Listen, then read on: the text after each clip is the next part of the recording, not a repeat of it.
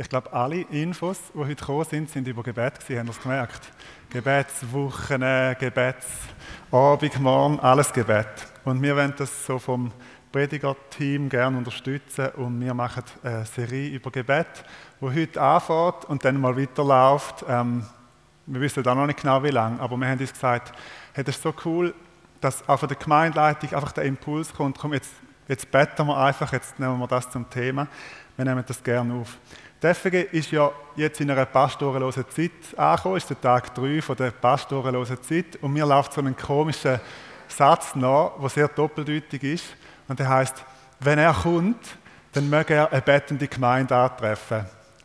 Äh, das betrifft einerseits den Pastor. Ich meine, wie schön für einen Pastor, wenn er dann kommt und einfach eine bettende Gemeinde da ist. Aber es geht natürlich weit über das raus. Wenn Jesus kommt, wenn Jesus wiederkommt, möge er eine bettende Gemeinde antreffen. Jetzt Thema Gebet. Was ich schon vorwegnehmen kann, ist, wir wissen alle, dass wir eigentlich mehr beten sollten. Das ist wie klar. Wir wissen es manchmal so gut, dass es fast schon ein Frust geworden ist. Und das Thema Gebet schon wieder und noch mehr und noch ein mehr Druck und noch ein mehr Performance. Ähm, und noch mehr man sollte, das ist überhaupt nicht das Thema von dieser Serie, das ist auch nicht das Thema von dem Morgen. Sondern das Thema ist, wir wollen gemeinsam einfach dem Schatz vom Gebet auf die Spur kommen.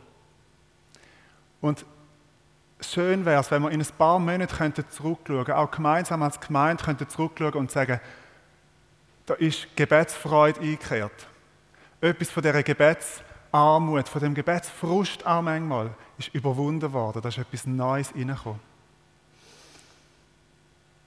Da ist unser Gebetsleben persönlich, aber auch als Gemeinde ist reicher geworden, ist leidenschaftlicher geworden, ist auch wirksamer geworden. Das wäre schön. Eben ohne einen, einen, Druck und jetzt noch ein bisschen mehr und noch ein bisschen mehr, sondern wie das Geheimnis zu entdecken. Und da ist bei uns wahrscheinlich, bei uns allen wahrscheinlich noch Luft nach oben, auch bei uns vom Prediger-Team, auch mit diesen altdienten Prediger, die da noch werden auf der, auf der Bühne stehen in den nächsten Wochen. Und die Frage ist an euch als Gemeinde, kommt ihr mit auf die Reise? Kommt ihr mit auf die Reise, das Gebet neu zu entdecken, im Geheimnis vom Gebet neu auf die Spur, auf die Spur zu kommen? Ist das ein Thema, das ihr auch als Gemeinde, wo wir gemeinsam wollen vertiefen mit all diesen verschiedenen Angeboten. Und soll er, wenn er kommt, eine bettende Gemeinde antreffen. Heute machen wir uns auf die Reise, heute gehen wir los. Heute geht es um Gebet als Beziehung und wir steigen ein mit Jesus, mit dem, was Jesus über Gebet sagt. Wenn ihr eure Bibeln da habt, dürft ihr sie gerne aufschlagen oder noch schnell eine holen. Das ist Matthäus 6. Wir steigen ein mit dem, was Jesus über Gebet sagt in der Bergpredigt. So wirklich zumindest in der Bergpredigt redet über das Gebet. Ich lese den ersten Vers vor. Wenn ihr betet, sollt ihr es nicht wie die Heuchler machen, denn sie stellen sich gern in den Synagogen und an den Straßenecken auf und beten dort, um den Leuten in die Augen zu fallen. Ich sage euch, sie haben ihren Lohn dahin. Jesus sagt, es gibt eine Art und Weise zu beten, also wenn das der Better ist oder die Betterin, eine Art und Weise zu beten, die kommt gar nie oben an. Sie lieben es zwar zu beten, aber sie beten in die Richtung. So. Um den Leuten in die Augen zu fallen. Das Gebet kommt, ist nicht darum wirkungslos, weil es irgendeinen Formfehler hat, irgendwie weiß auch nicht, was fehlt. Oder weil es zu wenig leidenschaftlich oder zu wenig salbungsvoll wäre. Es ist auch nicht darum wirkungslos, weil im Gebet drin irgendwie Gott nicht vorkommen sondern weil die Richtung falsch ist. Es ist eine horizontale, horizontale Sache und nicht eine vertikale Sache. Und wenn du in deiner Gemeinde oder in deiner Kleingruppe oder in der Allianzgebetswoche so bettest, und wahrscheinlich kennen wir das alle ein bisschen, dann sind die Leute vielleicht beeindruckt und denken, wow, wie schön hat es die Person betet, wie leidenschaftlich, wie ernsthaft. Gott lässt sich das Gebet an, sieht die Reaktion von deinen Mitmenschen, sieht dein Herz und sagt, das Gebet ist erhört worden. Es hat nämlich bewirkt, was es wollen hat. Die Menschen sind beeindruckt. Und dann nimmt Gott, zumindest in meiner Vorstellung macht er das, so deine Gebets Mappe, er nimmt den großen roten Stempel und drückt erledigt drauf und leitet es zu den Akten. Ja. Jesus sagt nicht, mehr beten ist immer besser. Wenn Jesus über das Gebet lehrt, sagt er zuerst, betet so nicht. Aus, aus der Sicht Gottes, wo ja Jesus bringt. Betet bitte nicht so, es macht keinen Sinn, es bringt nichts, es kommt wie, der Lohn ist schon da. In, in Form von Aufmerksamkeit, in Form von, wow, andere sind irgendwie, denen hat es imponiert. Also so zu beten, das bringt gar nichts. Gebet als Beziehung heißt, Gebet ist nicht eine horizontale Sache. Gebet ist eine vertikale Sache. Und dann sagt Jesus, wie man soll beten. Vers 6. Du aber, wenn du beten willst, so geh in deine Kammer, schließ deine Tür zu und bete zu deinem Vater, der im Verborgenen ist. Dein Vater aber, der auch ins Verborgene hineinsieht, wird es dir dann vergelten. Jetzt müsst ihr euch mal vorstellen, in allen öffentlichen Reden von Jesus, also überall, wenn Jesus zu einer Gruppe von Leuten redet, über alle vier Evangelien, sagt Jesus nur zweimal das ganz betonte Du aber, du, ganz persönlich. Und zwar da bei dem Vers und elf Vers später, wenn es ums Fasten geht. Nur da. Er sagt schon manchmal auch, er redet schon manchmal zu einer einzelnen Person, aber so du, genau du, isoliert nur du jetzt. Das sagt er nur da und beim Fasten. Also Jesus nimmt da den einzelnen Jünger aus der Hörerschaft von der Bergpredigt wie raus und zeigt genau auf ihn. Er zeigt auf ihn und das macht Gott auch jetzt, wenn wir den Vers hören, auch bei euch im Livestream. Er zeigt wie isoliert genau auf dich. Er sagt, jetzt bist du gemeint. Jetzt geht es nicht um euch als Gruppe, jetzt geht es nicht um die FG Riechen. Jetzt geht es nicht um die Hörerschaft von der Bergpredigt, sondern um dich persönlich. Und dann sagt er, geh in deine Kammer und beschließ deine Türen zu. Zu der Zeit von Jesus hat es oft nur eine Kammer gegeben im ganzen Haus, wo man zubeschliessen konnte. Und das war die Vorratskammer. Also dort hat man reingehen können, die war auch zu, dort hat es kein Fenster gegeben, damit keine Mäuse reinkommen und keine Räuber können äh, den Weizen und Gerste stellen. Also geh in deine Vorratskammer. Heute würde Jesus sagen, geh in dein Badzimmer. Geh in dein Schlafzimmer. Wenn du eine stille Zeitkammer oder eine stille Zeitecke hast, dann geh dort rein, beschließ es ab und lass alle Menschen aus. Bitte auch virtuell. Lass dein Handy aus, beschließ zu, mach ein Schild vorne an, niemand reinkommen. Jesus sagt, so sollen wir beten. Und wenn du keinen ungestörten Raum hast, dann gehst du raus in die Natur, auf den Keshona-Berg, wie es Jesus gemacht hat. Der ist auch nicht auf in einem Raum gewesen, den hast du dann irgendwo draußen angetroffen. Ich glaube, wenn Jesus heute würde da leben unter uns, wir würden ihn, er wäre wahrscheinlich sehr oft einfach eine ganze Nacht auf dem Keshona-Berg. Und würde es kein Mensch erzählen, er wäre einfach dort, er würde einfach davor schleichen und dann am Morgen würde er wieder da stehen. Also Gebet ist im Verborgenen. Gebet ist Privatsache. Gar nicht in die Kirche zum Gebeten. Geh nicht in den Sakralraum der FG. Und jetzt müsst ihr ein bisschen Erbarmen haben mit mir. Geh nicht an die Allianzgebetswoche. Geh nicht in die Gebetswoche der FG. Geh nicht ins ähm, Botschaftergebet, ins Pastorengebet, Mann.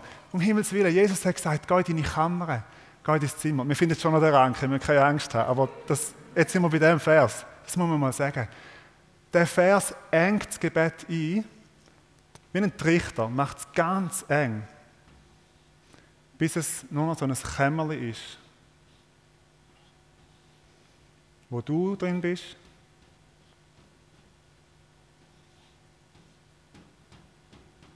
Und der Vater, wo im Verborgenen ist.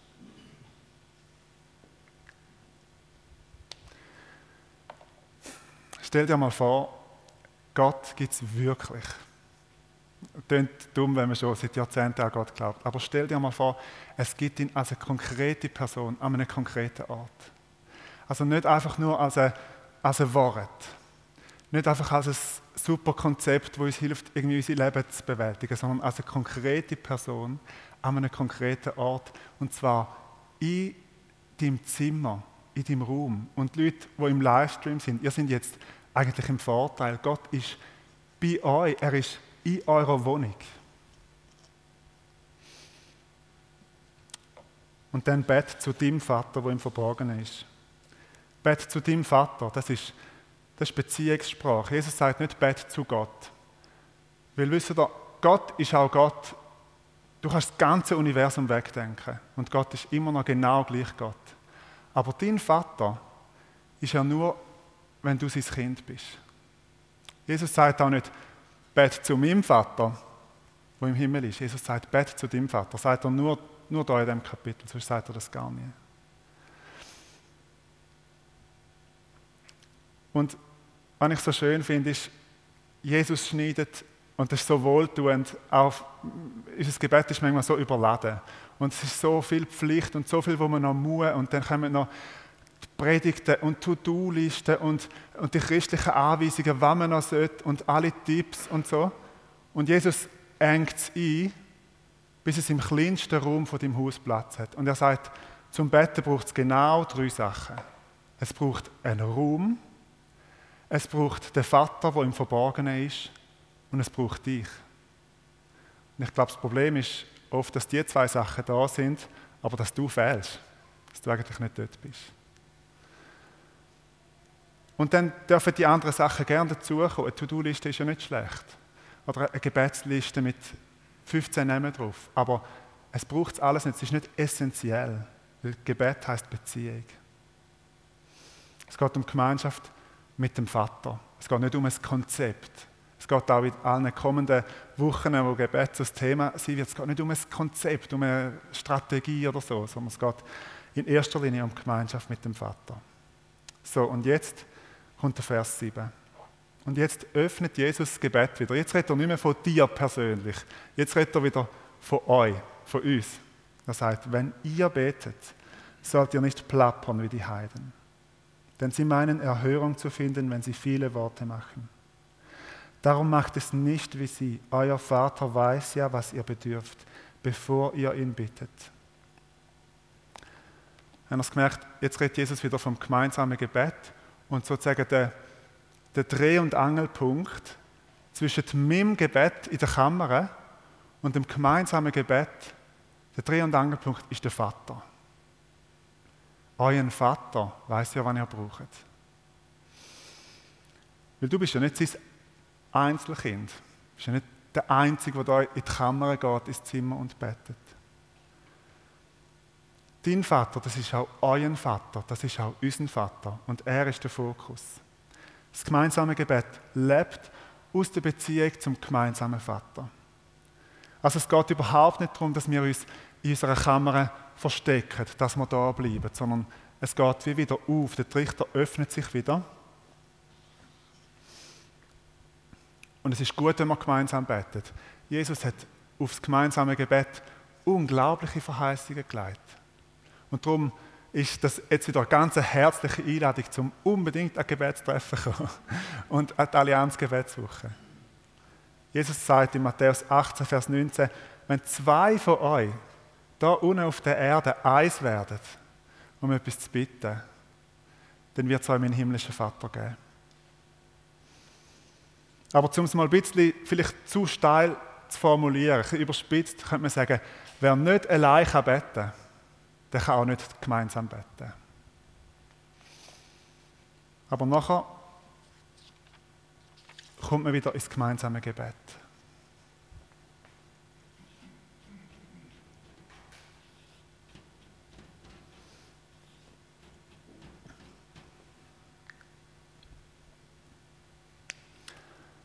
Und dann sagt Jesus, Gebet als Beziehung. Das heißt auch gemeinsam, auch im Pastorengebet, auch im Gebet für Israel aus der Beziehung zum Vater zu leben, ihm nichts zu verkaufen, ihm nichts anzudrüllen, ihm auch nicht müssen zu imponieren. Da unten probierst du den Menschen zu imponieren und wenn du dann gemeinsam bettest, kann es sein, dass du probierst, Gott zu imponieren und ihn zuzuplappern, sagt Jesus, wie, wie die Menschen, die Gott nicht kennen. Und das ist anstrengend. Ihr kennt wahrscheinlich alle Menschen, die einen dauernd zuplappern, die einen gar nicht wahrnehmen, die einfach reden, reden, reden, reden. Das ist, das ist anstrengend. Vielleicht ist es für Gott auch anstrengend. Gott ist ein Vater, der weiß, was wir brauchen.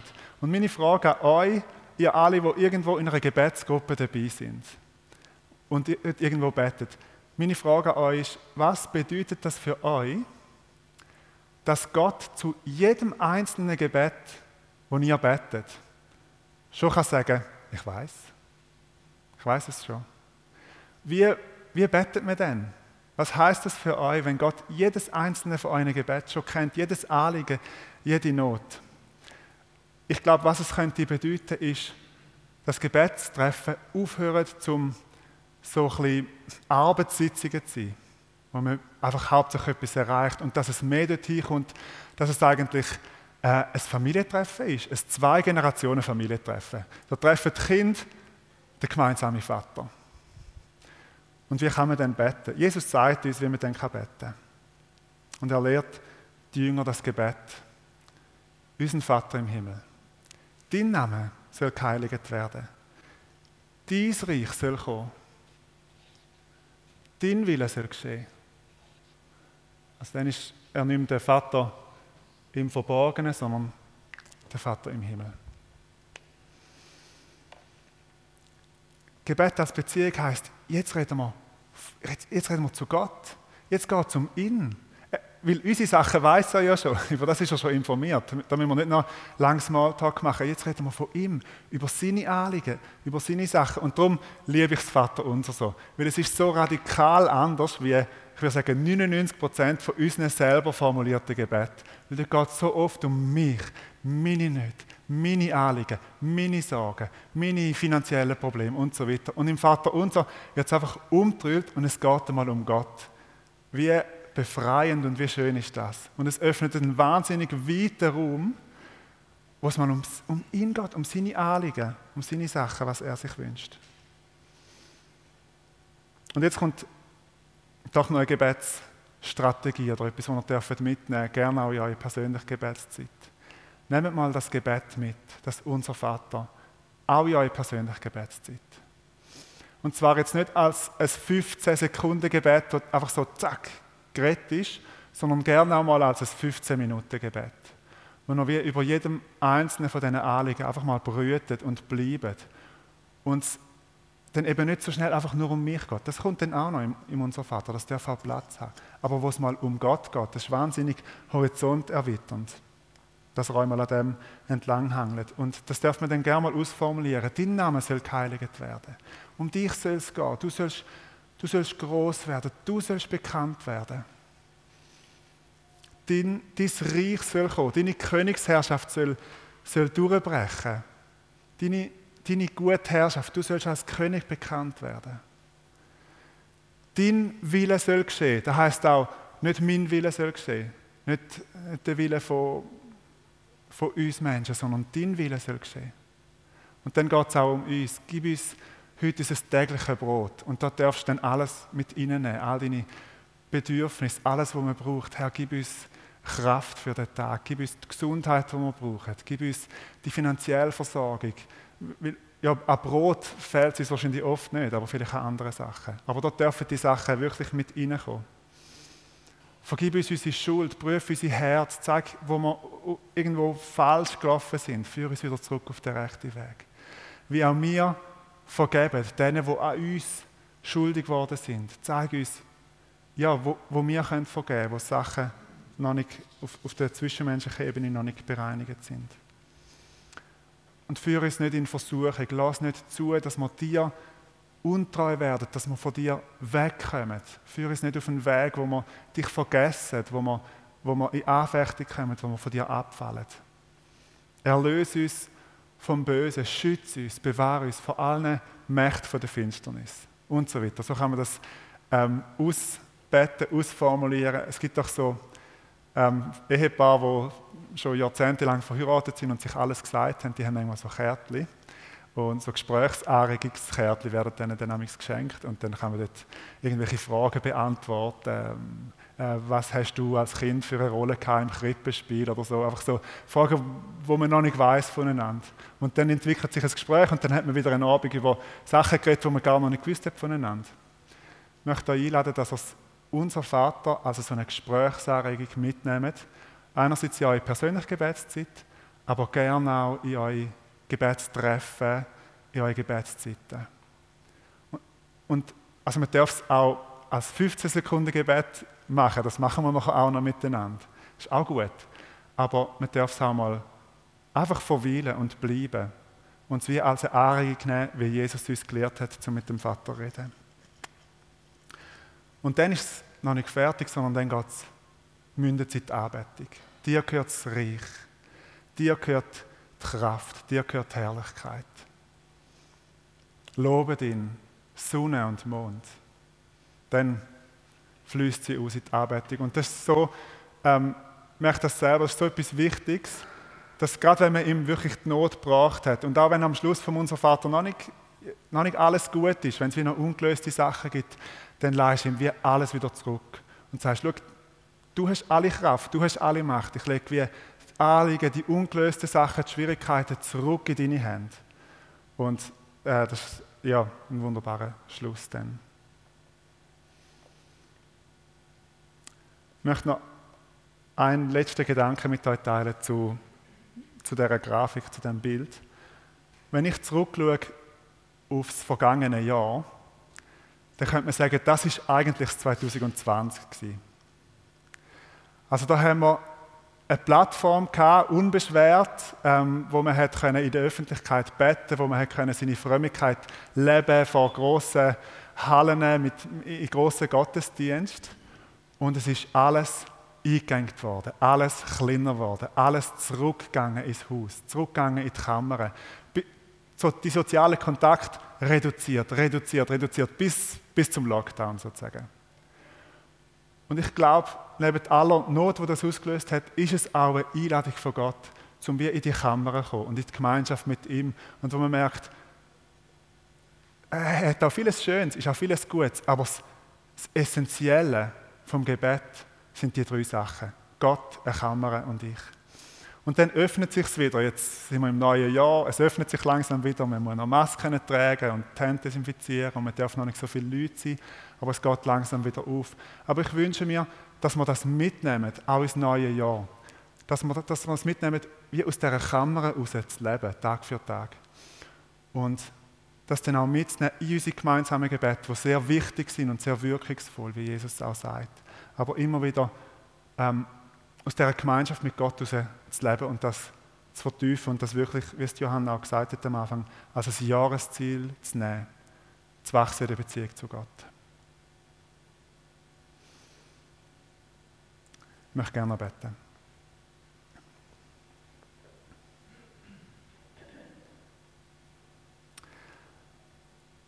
Vater, du bist im Verborgenen, in unserem Zimmer und du bist im Himmel mächtig erhaben. Der Himmel von der Himmel könnte dich nicht fassen. Das ist die Spannweite, Herr, die wir haben, wenn wir zu dir beten.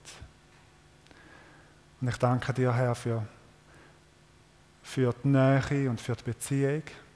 Und ich danke dir auch, Herr, für deine Herrschaft und Kraft und die unendliche Macht, die du auch hast. Und ich bete, Herr, für, dass in diesem Jahr über uns persönlich und auch in dieser Gemeinde dies, dein Name geheiligt wird, dein Name groß wird, dein Reich kommt, deine Herrschaft kommt, Herr, und dass dein Wille geschieht in allem hinein. Und dass, wenn du kommst, Jesus, wenn du zurückkommst, dass du eine bettende Gemeinde und bettende Menschen antriffst. Amen. Ich möchte euch einladen zum Aufstehen. Die Band darf auch schon kommen und wir werden zusammen als unser Vater beten.